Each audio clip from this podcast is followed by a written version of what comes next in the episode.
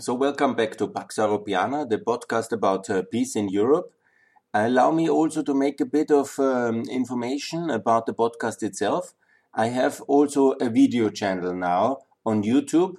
It um, is easier to find it under my name, Günther Fehlinger, and I release a daily video about uh, the same uh, topics uh, which I uh, do now in the podcast very much focused at the moment about uh, the Southeastern European and Ukraine, uh, EU and NATO accession. Obviously, that's my priority at the moment in the video channel.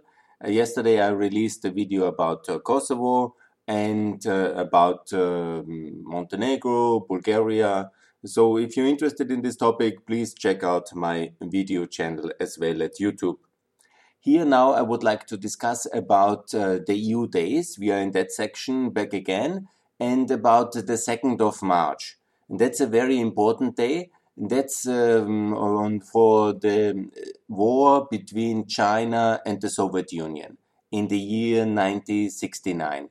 And I think it's important that all Europeans are aware of that terrible conflict and that really uh, heavy conflict between uh, the Soviet uh, Union and uh, the Communist China and the resulting split uh, between uh, the um, the two communist powers. Actually, the split was already there for all the 60s, and actually they never were real allies in that sense. Yeah? Since the end of the Korea War and the death of Stalin.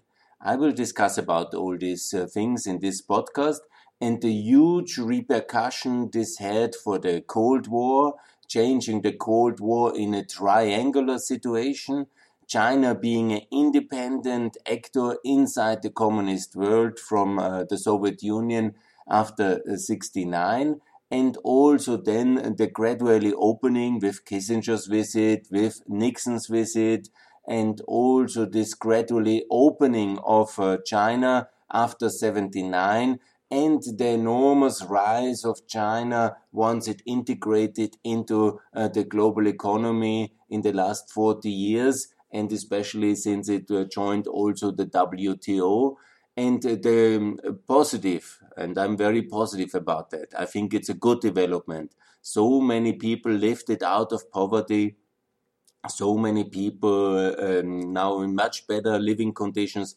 in China and everywhere in the world. And it's a very positive development.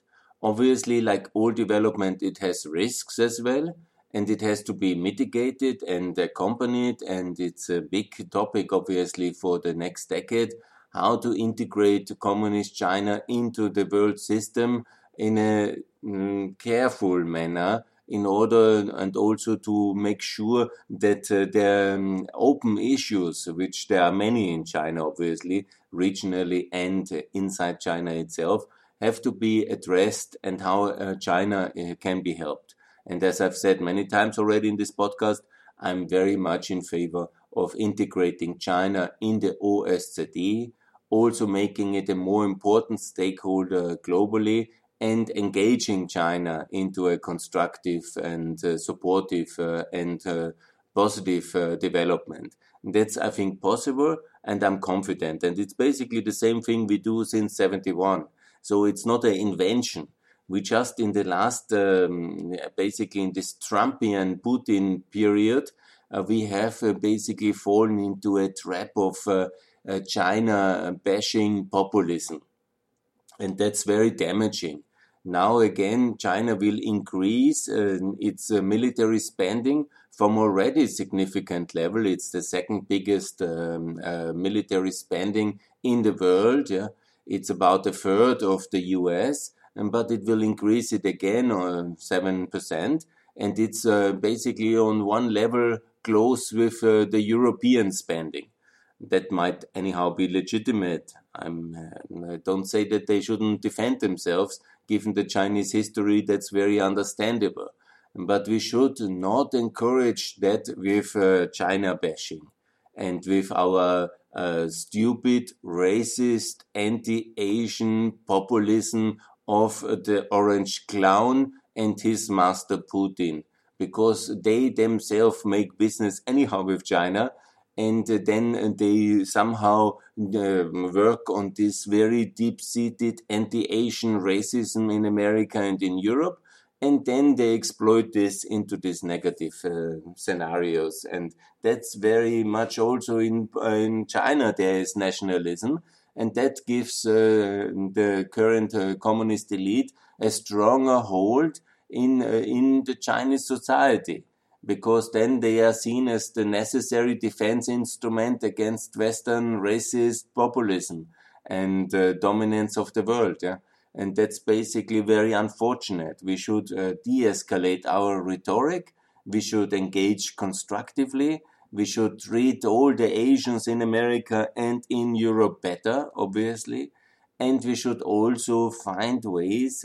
I have proposed already the OSZE membership but also to get um, China gradually out of this mésalliance with Putin's Russia.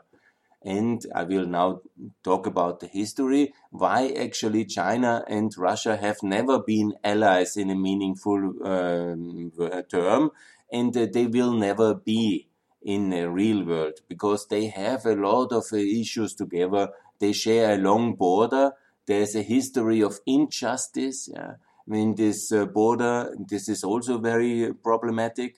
And there is also this deep seated fear by um, the Russian Federation population. It was bigger in the 90s, but it is still there that a very densely populated China with 150 um, persons per square kilometer and a very uh, lightly populated Russia which overall over its territories has only nine. I repeat, it's 150 in China. It's nine persons uh, per inhabitants per square kilometer in the Russian Federation.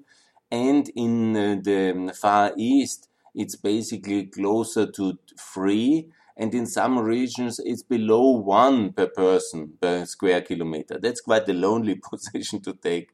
Obviously, the border regions to China are more populated, but not really above a three per kilo, square kilometer.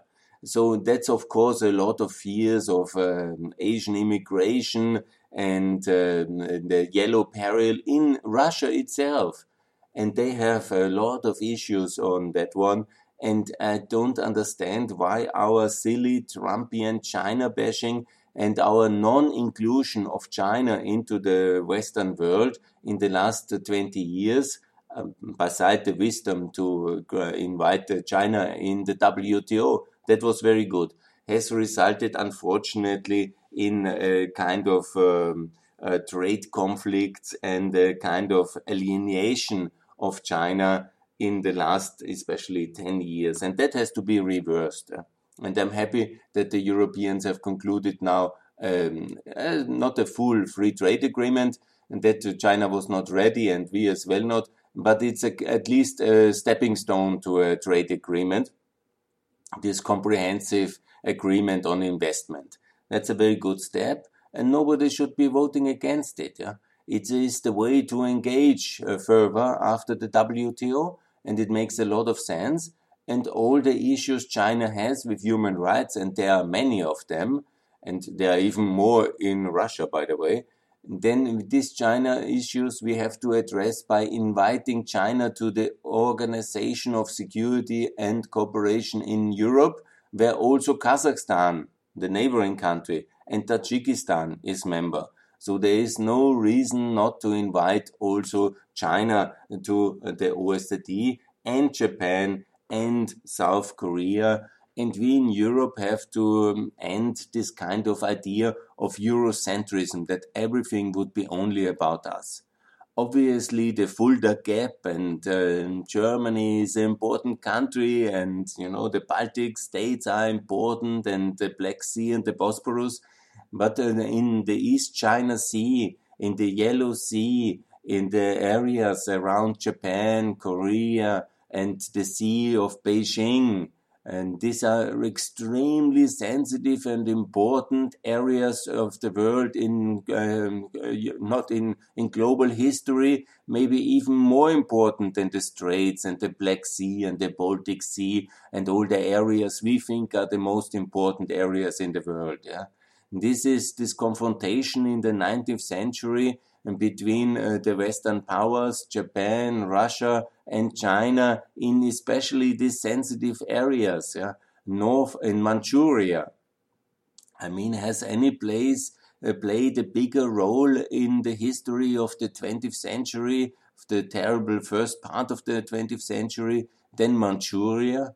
Is it a surprise that the Sino-Soviet War of uh, 69 as well played out mainly in Manchuria? No, because these are really very contested territories where Russian power, Japanese power, Chinese power, but also American, British, even German and Austrian power to some minor extent, obviously, before the First World War. They, were colliding in this most uh, important part of the world, yeah, where geography and access to the sea between uh, these um, powers have been actually confronting them and leading them to a collision course from, in, I think, from the Congress of Vienna onwards.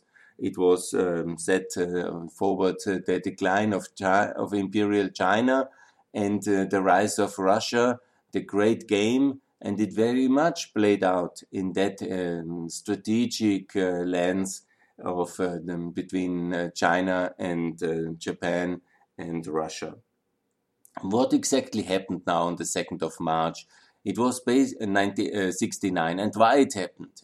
It is all connected obviously with the Cold War, with the split between Mao and uh, Stalin already, but uh, with the Korea War, but very much uh, the main events were that uh, the personality clashes uh, were huge Mao thought he is now the leader of the communist world after the death of Stalin, but uh, Khrushchev was obviously not taking it.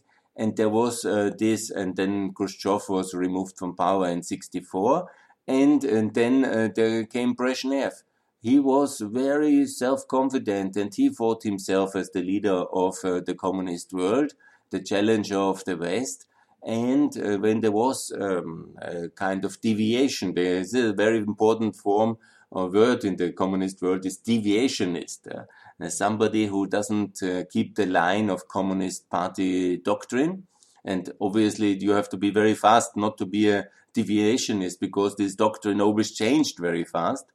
And it changed uh, in the 60s and the 50s and the 60s rapidly, depending on who was in power then you had to be very fast adopting your own political opinion because otherwise you were a devi deviationist and then you were crushed by Soviet tanks. And obviously that happened to the Hungarians in 56 and the tragic events attached to that. And that already rattled the communist world. And also it happened, and that's now the main point why the Sino-Soviet war started it was uh, the invasion of the Warsaw Pact of the communist world uh, into the Czechoslovak Republic. And obviously, the Chinese were not amused.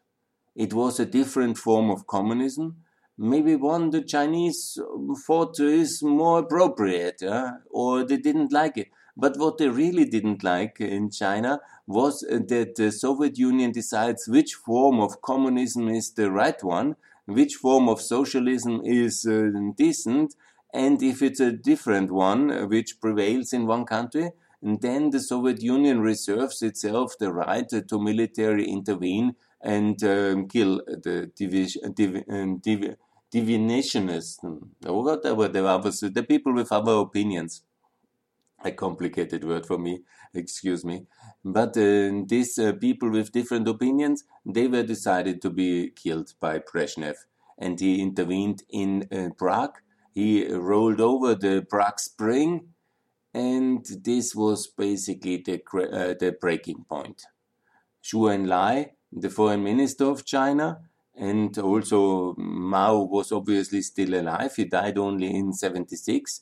They saw this I think it was this year. Maybe also before we have to mention it's important to understand the breaking point was uh, it was gradually escalating. Under Khrushchev, the relation was already very bad, but obviously it was also getting worse uh, by this famous visit of a Chinese delegation to uh, to Moscow. And maybe that was only a silly remark by one of the marshals of the Soviet Union, but he already said that they got rid in the Soviet Union of Khrushchev and it's time to get rid of Mao in China. He started the Cultural Revolution. In many ways, it was uh, a more chaotic form of a political purchase. So he copied basically Stalin's uh, purchase in uh, the in the 30s, and he used that and to uh, purchase enemies in a in a wilder form. It was more chaotic uh, than the very controlled purchase of Stalin in the 30s. But the Cultural Revolution, with all this name, it's just a smokescreen. It was basically to um, uh, get the idea of uh, him being replaceable out of the head of the political elite, which might topple him, as he has seen in the case of Khrushchev. That's quite possible. And also, I'm sure they knew that behind the death of Stalin, which uh, was happened on the 5th of March uh, 53, there was also partly at least the intrigue of his inner circle. So Mao understood both of these effects and that it will be in a communist country most likely not uh, the people rising, but it will be your basically closest circle plotting against you. And that was um, his um, analysis. And he unleashed a cultural revolution to make it very clear that he is in charge. And he was ready to purge all the cadres of communist uh, friends and um, uh, comrades who were uh, marching with him from the 30s and the 20s onwards and he decided to get rid of them with the help of his extreme young um, terrorist organization, these Red Guards. So that's basically also to be understood. It was not only the Soviet invasion in uh, in Czechoslovakia, but it was an important factor, and it escalated everything because it was in August uh, '68, and obviously then the repercussion the complaints, uh, the violence uh, used in installing a new hardline regime in Czechoslovakia, and then in this uh, when the campaign season came in and also you have to understand it's important that the Chinese could not really militarily intervene in Europe. They had no means of power projection for that. So the only way to really protest uh, physically, meaning that they reclaim some territory to show their um, uh, their utter disgust of the Soviet Union, and was uh, to start a border conflict, a border war in uh, the border with the Soviet Union. And this was a huge border. It's going all over Manchuria, 4,000 kilometers. Obviously, then is Mongolia in between. But what is today the Chinese Kazakhstan border, the Chinese Kyrgyzstan border, was obviously a huge Soviet Union um, uh, China border at uh, that time in 69. So, where they started, at a contested island in uh, one of the rivers in Manchuria, and this island called Zhenbao, and it was uh, the war for Zhenbao in many ways. The Chinese invaded that island, and the Soviets took it back. In European history and in uh, history, it's always um, the Sino-Soviet border conflict. Yeah, but when you see the videos and you see the witnesses now on YouTube, there are great videos uh, and uh, great interviews on, you know, you cannot um, diminish it as a kind of minor border conflict. Uh, it was one of the decisive wars of the 20th century. It was also a very real war with tank battles and with artillery duels.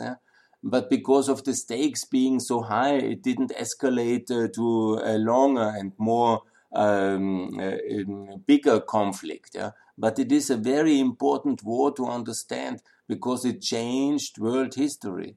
This conflict and this escalation done by the Chinese, it was the Chinese attacking the Soviets. To make a point against um, uh, communist domination, Soviet domination of Eastern Europe and uh, thinking that they will be next. Yeah. And that was this war. And it took half a year. It had several border um, points. And the Soviets basically won. and the Soviets um, had much better technology. The Soviet Union was a formidable enemy of the West. Technology wise, they were very advanced. Um, of course, you know, we tend to think that we were much better, but the technology transfer, which was also done in uh, the First World War when Russia was an ally of the West, but also in the industrialization where the Soviets brought a lot of American experts to help them with industrialization. But also then in the Second World War, after 41, there was huge technology transfer into the Soviet Union. And this has led the Soviets to be, although they have also domestically developed, no doubt about it, they have capable engineers. Yeah? And they have also um, a space industry and all this. So they were really advanced, and the Chinese, with all their internal troubles from the big leap forward, they were still on the technology level of the Korea War. And whenever they were also not very much up to date in that war. And the Soviets had already really modern equipment. And of course, you know, the Chinese basically lost. But they have, the border was not changed in that conflict and it was contained by September uh, there was a um, kind of armistice because um, the Soviet Union seriously considered to use nuclear arms against uh, the Chinese. You have to imagine. The world is now so famous about, um, and everybody knows about the Cuban Missile Crisis as the decisive moment of a potential nuclear war. But you know, this was also very much a disaster moment for the world in 69, close to a disaster. Because how it was, the Soviets threatened nuclear war. The Chinese had nuclear technology and some weapons, but by, by, by far they were um, uh, in the beginning of their nuclear armament.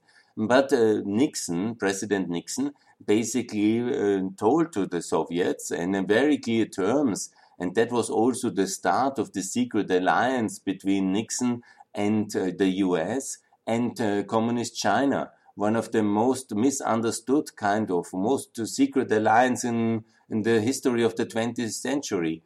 But uh, basically, America told to the Soviet Union a nuclear first strike against China will be retaliated by the Soviet, by the United States nuclear capacity, which was anyhow much superior to, to the Soviets and this led to the reconsidering of a nuclear option uh, by the Soviet Union. They didn't want to have World War III. Nixon told it might be World War III, or it even will be if you attack China. So that is basically also the start, and it was not the visit of Kissinger in 71. It was not uh, the Nixon opening China by flying there. It started in the summer of 69 by Nixon threatening the Soviets with World War III in case of nuclear attack to uh, China. And that was basically when China said, good, we also live now under the nuclear deterrent of the United States. Obviously, that was a world epoch changing kind of consideration for the former Soviet uh, Chinese alliance being then broken. Yeah. The Chinese opted for the nuclear deterrent of the US, and then a lot of consequences came for that. And we should be aware of it today, that uh, basically, to many extents and purposes, and uh, it was not a proxy or client state China of the US. That is too much to be said. But in many ways, the Chinese lived from 69 under the nuclear deterrent of the Americans. And that has huge repercussions because then gradually China was opening. 71 Kissinger, 72 Nixon, 79 Deng in the White House, and the most favored nation status 1918, and uh, then uh, the opening of China in unprecedented way, the victory of uh, the in the Cold War of the West, and China against the Soviet Union, which was disintegrating because economically it was no, longer functionable. And also the Chinese delivered weapons uh, to Afghanistan, never forget that. And uh, the Western uh, also, sadly, you know, it didn't even change after Tiananmen. And this alliance between, it's not an alliance, it's a marriage of convenience, uh, what you can call it, a kind of, it's a, it's a kind of partnership between America, the West, and China all over these 50 years.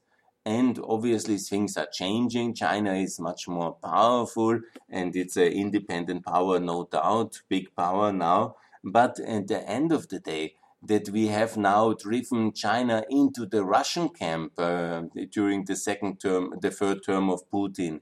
And we have been falling for his kind of anti Chinese rhetoric while he is doing great business with China is completely confusing for me and I cannot understand it. If you have any explanation, I I would like to know. I would like to learn. But I say it's time to readdress this and move closer with China, break China out of the Shanghai Cooperation, make sure China is uh, not building its own institutions in East Asia against the West, include China in the organizations we have also envision a decade long process to get China into the OECD and also make sure that China is joining OSCE and that China is also getting a seat of the United Nations, one of the capitals of the um, uh, United Nations, like we have Vienna, Geneva, also Kenya partly, uh, partly,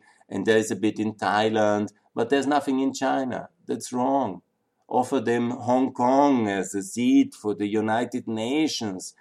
Maybe the WHO can move completely to Hong Kong and to also have the honor to have the um, the UN uh, official seat in China. Yes, that's possible and that's useful. We have to contain Russia, not China.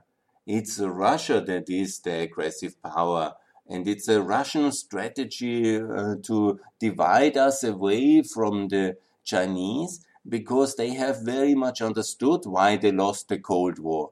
It was also about German unification, uh, German Western German integration in NATO. There's many factors, and the um, oil gut and, and, many factors. But one of the key factor is the Sino-Soviet split. It's the Chinese uh, joining uh, the um, not of course fully the Western world. They are still a communist power, no doubt about it. There's many things wrong, but uh, that uh, they have uh, basically left the Soviet world and they have been entering this kind of middle ground.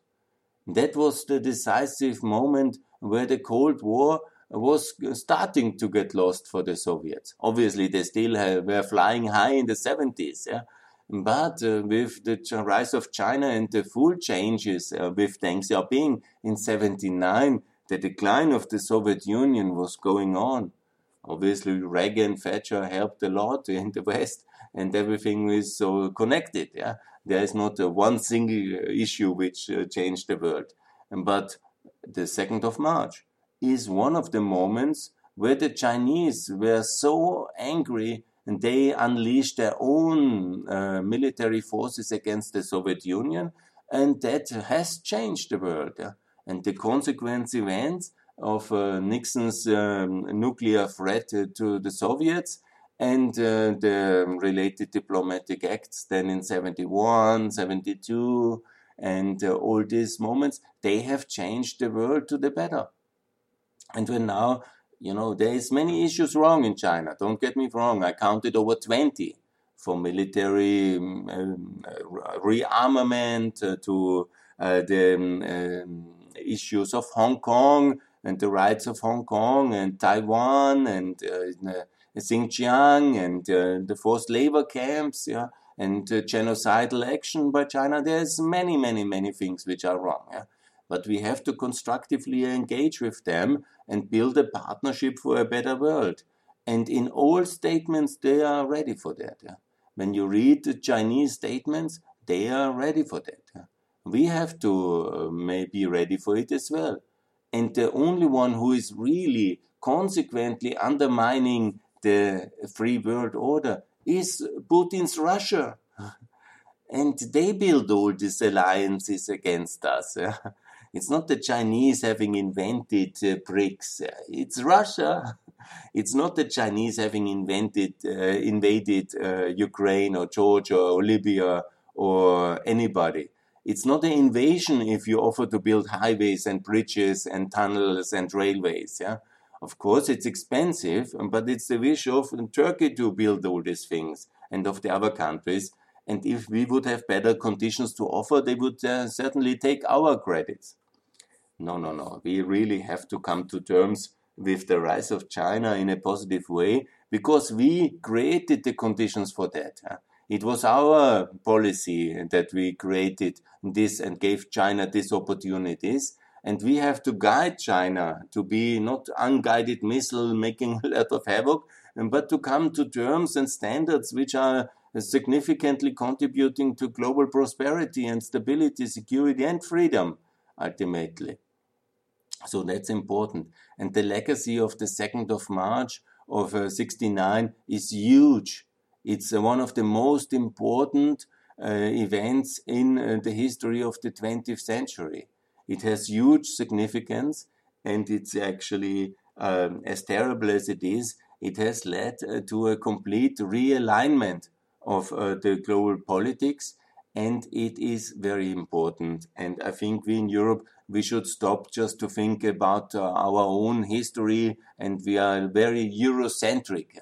The situation in the east, uh, in Manchuria and East China and the Chinese Sea, the Yellow Sea, had always a major impact on European and global prosperity and security. And we have to include uh, the East Asian countries in the global peace and security structures because it's anyhow so connected. Yeah? now the thinking that everything is far away and we don't concern and we the Korean situation or the Yellow Sea or Manchuria is of no concern to the Europeans is uh, totally wrong. Yeah? Please, China, join the OSCE, Japan and South Korea. Uh, Russia is already inside. Uh, Kazakhstan is already inside. We will see and um, for North Korea, uh, that's of course impossible. But the North Korean issue as well, so toxic, and it can be better handled inside the Organization for Security Cooperation in Europe and Eurasia. We can also change the name if it's necessary. But we have to have a platform with China, Japan, South Korea, and Russia to also settle these issues and contain them because they are very important. And we don't want to have uh, escalation in any of them. So that's the legacy and also the events of the 2nd of March of um, 1969. Please, always when you see the 2nd of March coming, think about it, about the epoch changing events which took place in the cold border regions uh, of Manchuria with Russia. And uh, please always think for peace and let's uh, contain hostile Russia, the aggressive power of the world, by uh, building a stronger and intensive, intensive uh, partnership with our partners in uh, Beijing and not uh, to fall into the trap of racist China bashing. Please, that's utterly wrong. Engage China and work with China, improve China, also criticize China, absolutely but constructively in an engagement form inside the OSCE and OSCE. That's much more useful, and that's the better strategy for the world, for the Western world, and for China. So, thanks a lot for listening.